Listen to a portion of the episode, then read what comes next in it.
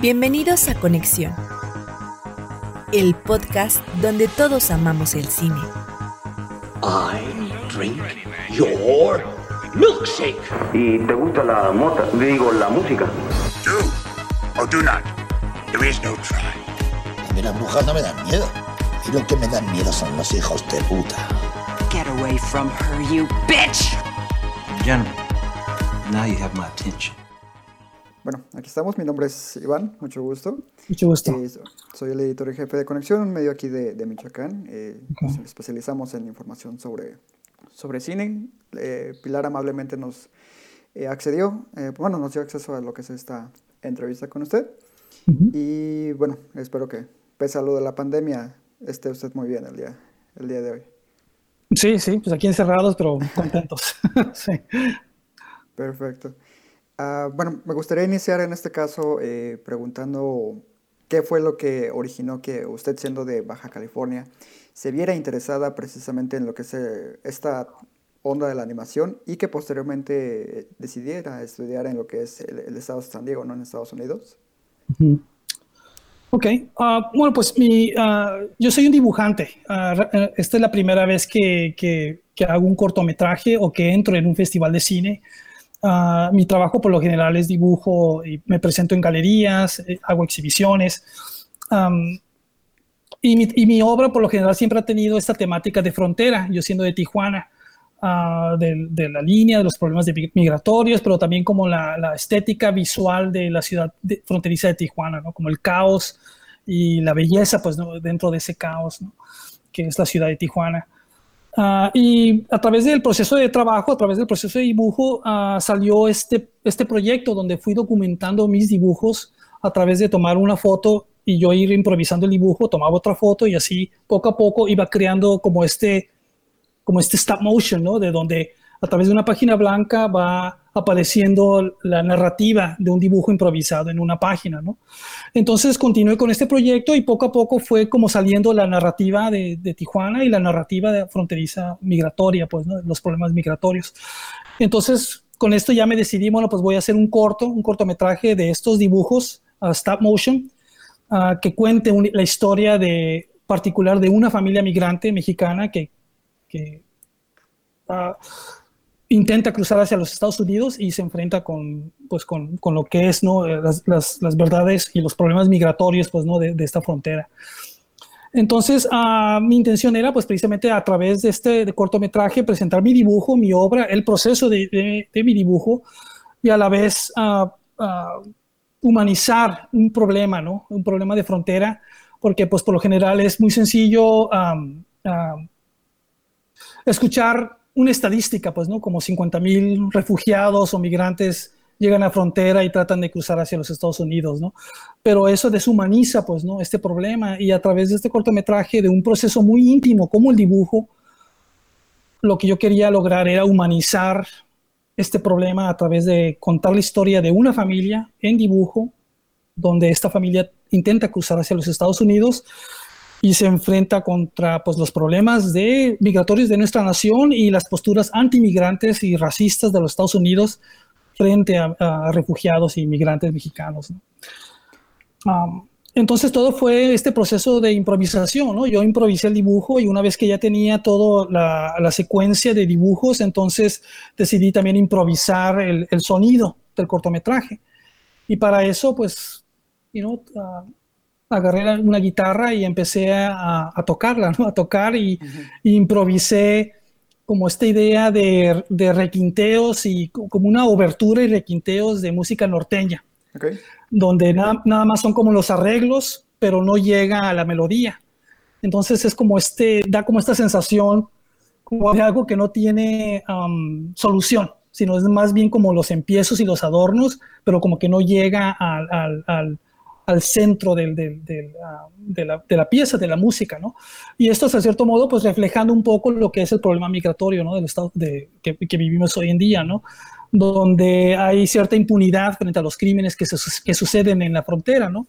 Homicidios o muertes que suceden no se resuelven, no se investigan, no se, eh, eh, nada más se convierten en estadísticas, ¿no? De, de- de- de- de mujeres que mueren en la frontera, de, migrantes que mueren, o el sufrimiento que sucede, o inclusive del encarcelamiento que está sucediendo en Estados Unidos de, niños, ¿no? Que se ponen en jaulas, ¿no?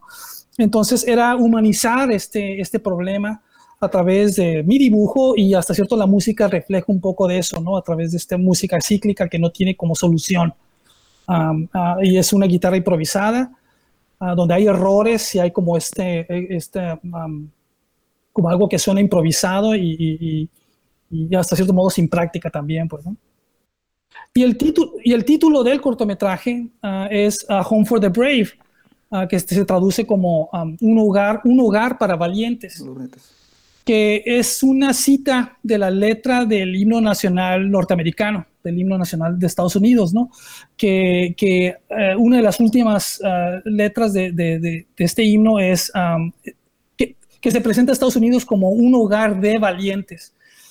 Pero en este caso, pues en mi opinión, el migrante es, no hay nada más valiente, pues, ¿no? Que una familia migrante que, que abandona todo en busca de, un mejor futuro y se y arriesga todo, ¿no? Entonces, si hubiera alguien que merece vivir en los Estados Unidos por su sufrimiento, por lo que pasa, es alguien que, sería un migrante precisamente, pues, ¿no? Entonces, el título del, mi corto es un hogar para valientes, ¿no? No de valientes, sino para valientes, reflejando la idea de esta población migrante de refugiados arriesgan todo y es un gran acto de valentía, ¿no? El poder migrar hacia los Estados Unidos. Ah, y también, pues, ah, el migrante eh, tiene este derecho humano de migrar en búsqueda de, de, de, su felicidad, ¿no? Que inclusive eso es uno de los cánones de identidad de los Estados Unidos, ¿no? Junto con libertad y justicia, Estados Unidos se promulga o, exporta esta idea de que esta es la nación, Estados Unidos es la primera nación de la búsqueda de la, felicidad, de la, libertad y de la justicia, ¿no? Entonces, ellos anuncian esto al resto del mundo, entonces, por consecuencia, pues para allá vamos, pues, ¿no? En búsqueda de este concepto abstracto, de un sueño americano, ¿no? Entonces, eso se presenta a través del corto, ¿no? Con, pequeños dibujos, con, con, una serie de dibujos donde detalles van Ah, plasmando pues, ¿no? estos conceptos del problema migratorio, ¿no? Exacto. De hecho, me pareció muy interesante que en esos precisamente cuatro minutos aproximados, además de lo que tú mencionas, se hace también lo que es, en cierta forma, una crítica al mal llamado sueño americano, ¿no? Precisamente por todos esos argumentos que acabas de mencionar. Eh, Estados Unidos es básicamente una nación creada por eh, personas extranjeras. De hecho, no tienen ni lenguaje oficial y yo creo que ahí radica gran, parte de su falso nacionalismo, ¿no? exacto, exacto. todas estas situaciones. En este caso, el hecho de haber vivido muy cerca de la frontera, ¿crees que haya eh, precisamente influenciado a tu arte directamente? Porque he notado como un patrón precisamente en que, es, bueno, tanto del estilo visual eh, como el que implementaste en, en el cortometraje es un poco oscuro, llamémosle. A mí en lo personal me agrada bastante, pero esta situación de que hayas vivido tan cerca de la frontera y todo lo que acabas de mencionar, ¿fue lo que creó tu estilo visual, por así decirlo? Pues por, por, lo general, ah, este cortometraje, que es, es, uno de mis primeros cortometrajes que he realizado, uh, que es a través de mi dibujo, refleja la estética de mi trabajo en general. Que yo no soy un pintor, yo soy un dibujante, entonces el medio principal que utilizo para crear mi obra es tinta, carbón, o sea, son materiales oscuros sobre una superficie en blanco, ¿no? Entonces mi obra, a pesar de que toma el tema de Tijuana, el tema fronterizo, un tema mexicano, mi, toda mi obra ha sido en blanco y negro. Y, curiosamente, pues no, yo, yo he presentado mi obra en los Estados Unidos y cuando me presento como un artista mexicano, gente siempre se, el americano pues siempre se sorprende de que mi obra no tenga color, porque lo que ellos conocen como arte mexicano es pues Frida Kahlo, Diego Rivera, esta idea de este folclorismo mexicano lleno de color, lleno de, de, de vida musical, así como esta idea mexicana, pues que ellos sienten que es lo que refleja México, que la realidad no, pues no, o sea, México es, la cultura mexicana y la estética mexicana es multi, o sea, multifacética, pues, ¿no? Entonces, hasta cierto modo, mi trabajo, pues, presenta como esta idea de un nuevo folclorismo mexicano, ¿no? Que, presenta una obra en blanco y negro, que se enfoca a través de ese blanco y negro en las narrativas que presentan mi dibujo. Y así como en este cortometraje, yo siento que color distrae. Y la idea de llegar a una narrativa que hasta cierto modo parece como documental, aunque no es un documental porque es dibujo, ah, ah, y no son personas reales, sino es este, este concepto lírico pues, de un problema. Ah, el dibujo, que es en blanco y negro, da como esta idea, precisamente siendo blanco y negro, como que es verdad porque es en blanco y negro, pues, ¿no? Y no tiene color. Así como por, por lo general cuando pensamos en verdad o algo documentado, pensamos, por ejemplo, en la fotografía en blanco y negro de un evento, ¿no? La prensa da mucho eso, ¿no?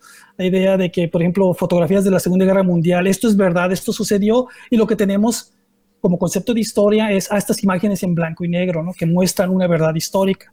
Entonces yo siento que a través de este cortometraje, yo, yo a través de mi dibujo en blanco y negro, presento este dibujo lírico que muestra verdades, aunque, ah, bueno, pues mejor decirlo, como Picasso en algún momento lo comentó, el arte es la mentira al servicio de la verdad. Entonces el proceso del arte, pues sí, es mentira, pues no estás inventando imagen, estás creando imagen, pero la intención y, la narrativa de mi cortometraje son verdades de frontera, ¿no? El problema del migrante que, sufre, ¿no? Al cruzar hacia los Estados Unidos. Ah, y, la, impunidad frente a los crímenes ¿no? que, que, suceden en frontera. Claro. Y en este caso, eh, como artista visual, ¿cuál crees que haya sido el obstáculo más grande al que te enfrentaste a la hora de decidir crear precisamente este cortometraje y los que van a seguir? Porque tengo entendido que pretende seguir creando más eh, cortometrajes y cine de, animación como tal. Entonces, eh, ¿cuál fue el obstáculo mayor en este caso para un artista visual? Pues en mi caso, precisamente yo no soy un cineasta, ¿no? Entonces, en mi caso, el primer obstáculo fue cómo hacer un proyecto audiovisual y cómo hacer, hasta cierto modo, cine, pues, ¿no? Para mí fue un gran gozo el poder entrar al Festival Cine de Morelia porque, hasta cierto modo, esto valida, pues, ¿no? Mi trabajo. En vez de hacer, yo estaba pensando, pues, ah, estoy haciendo como videos experimentales, pues, ¿no? En el mundo de arte hay mucho de esto del video experimental. Pero en este caso, pues yo contando esta narrativa y este cuento y que haya logrado llamar la atención del, del, Festival de Cine de Morelia, para mí fue un gran gozo porque lo validó como, como cine, ¿no? Como, como una historia que se cuenta y, y, se cuenta elocuentemente y se cuenta con belleza y mueve un público, ¿no? Entonces, hasta cierto modo, mi primer obstáculo fue como la, la, la, falta de experiencia de yo poder hacer cine. Y en este caso, pues empezando, ¿no? Ah, ¿Y cuál era la otra pregunta? ¿O? Lo contesté. sí. Ah, sí, básicamente, ¿cuál era el obstáculo más ah. grande al que te habías encontrado a la hora de crear este corto? Sí, sí. Y ahora sí que a futuro. Ah, en este caso, precisamente siguiendo el hilo, dentro de la animación existen obviamente muchas vertientes. ¿Por qué decidirse por el stop motion, básicamente? Cuando en teoría existen técnicas un poco más sencillas, precisamente para un primerizo en, en, lo que es el cuestión de cine, ¿no? Sí, sí. Ah, pues exactamente, pues no, como, como mencioné antes, pues yo soy un dibujante, no soy un cineasta, yo no sé hacer cine, yo no sé hacer animación tradicional, donde por ejemplo un dibujo se va moviendo pues en la página, que, que refleja como este movimiento natural, ¿no? De, que vemos en, en, la naturaleza. La única manera que yo supe hacer cine, en este caso, fue uh, documentando mi propio dibujo, ¿no? Entonces mi cortometraje es precisamente eso, pues es una página en blanco donde yo dibujaba, tomaba una foto y dibujaba, y así me la iba pasando a, a través de la foto y a través del dibujo, ir improvisando detalles que van formando y estructurando esta narrativa, ¿no? Hasta cierto modo yo lo veía como, como la manera en que se desenvuelve un poema, ¿no? Como, como uno compone un poema, pues, ¿no? Pues bailando palabras que, que son, y una palabra pues es un elemento visual, entonces se van hilando palabras y eso va creando una narrativa, ¿no? Entonces mi proceso era hacer eso precisamente, pues, ¿no? Detalles que van, se van hilando a través de, de este stop motion, que van creando una narrativa. Y yo sentí que pues cuando veía mi material, pues había como ese elemento de suspenso donde donde un público, inclusive yo, pues en el proceso del dibujo, yo no sé a dónde va a llegar el dibujo, ¿no? Yo empiezo de un lado y, y se va creando el dibujo pero por ejemplo en, el resto de la página en blanco, pues no sabes qué va a suceder. Un público está esperando ver qué sucede. Inclusive yo como creador estoy esperando a ver qué sucede, ¿no? Entonces, a través de, de, este detalle que yo voy creando, voy improvisando un dibujo y al final se logra hacer el dibujo completo y que cuenta la historia. Entonces ahora ya después de eso era transicionar a otro dibujo, entonces buscaba la manera de borrar o de, o de cubrir o de, de algún modo de poder hacer una transición de un dibujo terminado que cuenta un elemento de la historia y pasarlo a otro, ¿no? Entonces este, este proceso de, de, de improvisación, que era mucho trabajo, pero era como la única manera en que supe cómo hacerlo, pues, ¿no? Porque sí, como mencionas, pues hay muchas maneras de hacer animación, hay rotoscoping, hay muchas maneras, pero este era como el proceso orgánico de mi propio proceso de, de arte, ¿no? Esta es la manera en que yo hago desde estos cortos a un mural o una pintura, este es el mismo proceso, ¿no? De detalles que van formando una, una narrativa, ¿no?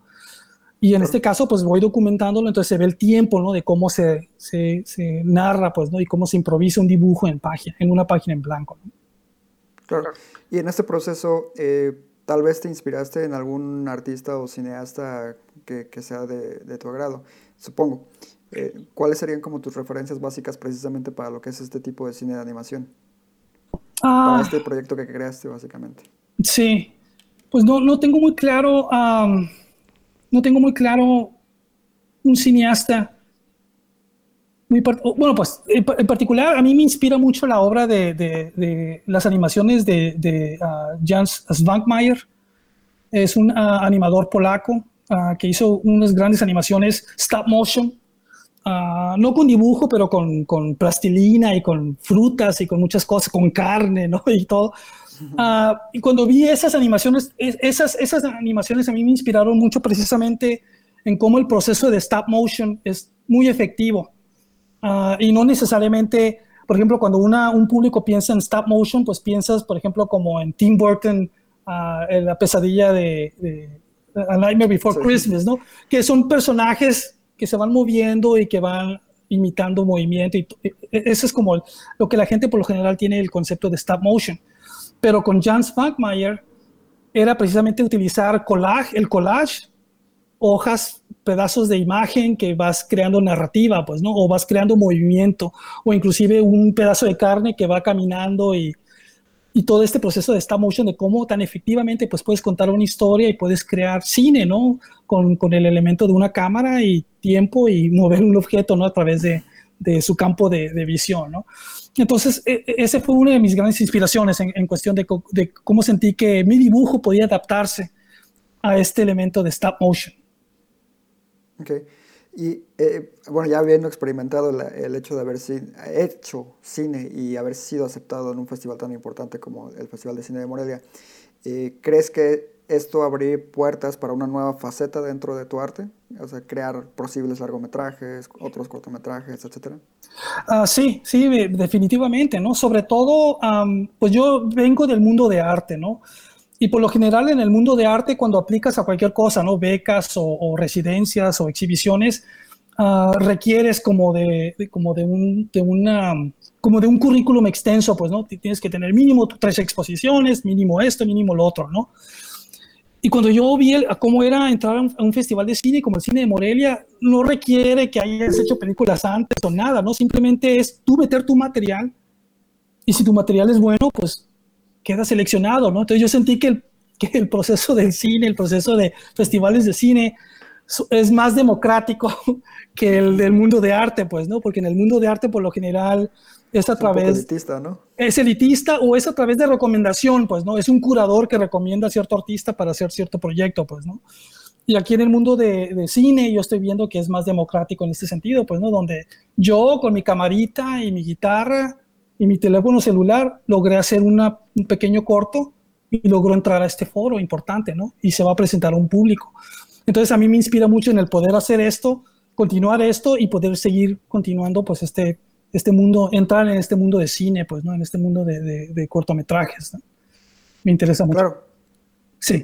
Y bueno, y no me queda más que en este caso felicitarte. Ah, ahora sí que lo, los mejores de los éxitos. Y ya nada más para cerrar, eh, ¿cuál sería tu recomendación, eh, basada en tu experiencia personal, eh, para todos los ahora sí que artistas visuales que deseen incursionar en este rubro, ¿no?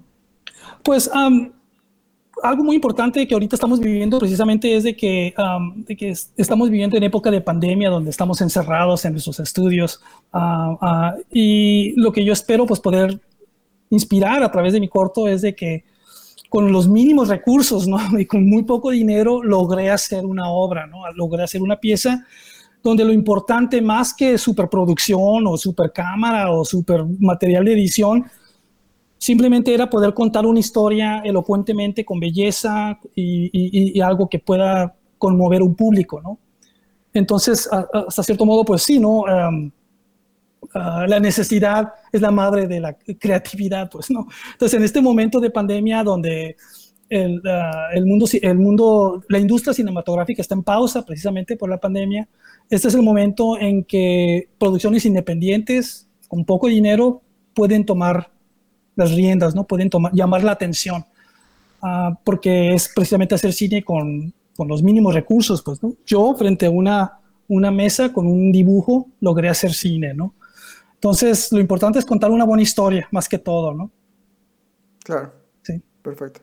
Bueno, pues nuevamente, eh, muchas gracias por, por tu tiempo y por la entrevista y pues espero que este proyecto en particular llegue a muchos más festivales. Muchas gracias, muchas gracias.